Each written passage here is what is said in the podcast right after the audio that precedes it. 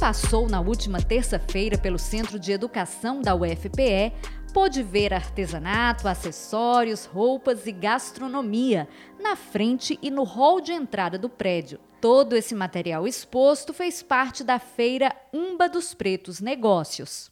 Conversando com os estudantes e percebendo as dificuldades que esses estudantes tinham por serem pretos, por serem pobres e periféricos, nós, é, de comum acordo, pensamos em estruturar uma feira de afroempreendedores e afroempreendedoras, porque essas pessoas trazem muito conhecimento no que diz respeito à gastronomia, no que diz respeito à bijuteria, no que diz respeito a vestimentas que não são comuns da gente encontrar nas lojas e mercados. A feira existe desde 2015. Por causa da pandemia, ela estava sendo realizada de forma virtual.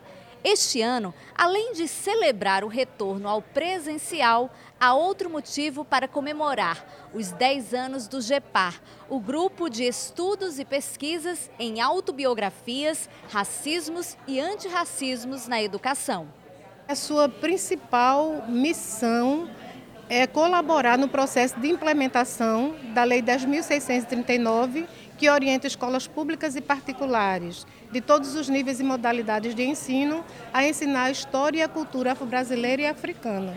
E a cultura de raiz africana esteve em destaque em todo o evento. A ideia da feira é valorizar o trabalho de 27 afroempreendedores e afroempreendedoras, como a dona Tereza de Olinda. Porque valoriza mais o meu trabalho, cada vez mais. Satisfação e orgulho de ser preta e participar. Crislaine cursa mestrado em antropologia na UFPE e trouxe para a feira o projeto Mala Preta.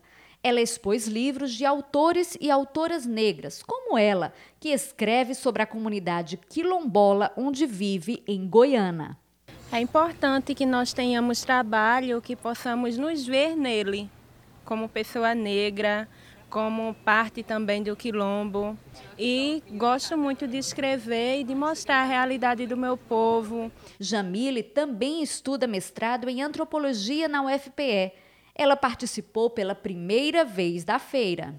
E também poder participar de uma feira que tem uma temática negra, né? que reúne produtoras e artesãs, e, enfim, pessoas pretas que estão produzindo, que estão divulgando seu trabalho, que empreendem também centradas na negritude. Essas são, são pautas que são importantes para mim, está sendo muito massa conseguir construir isso aqui.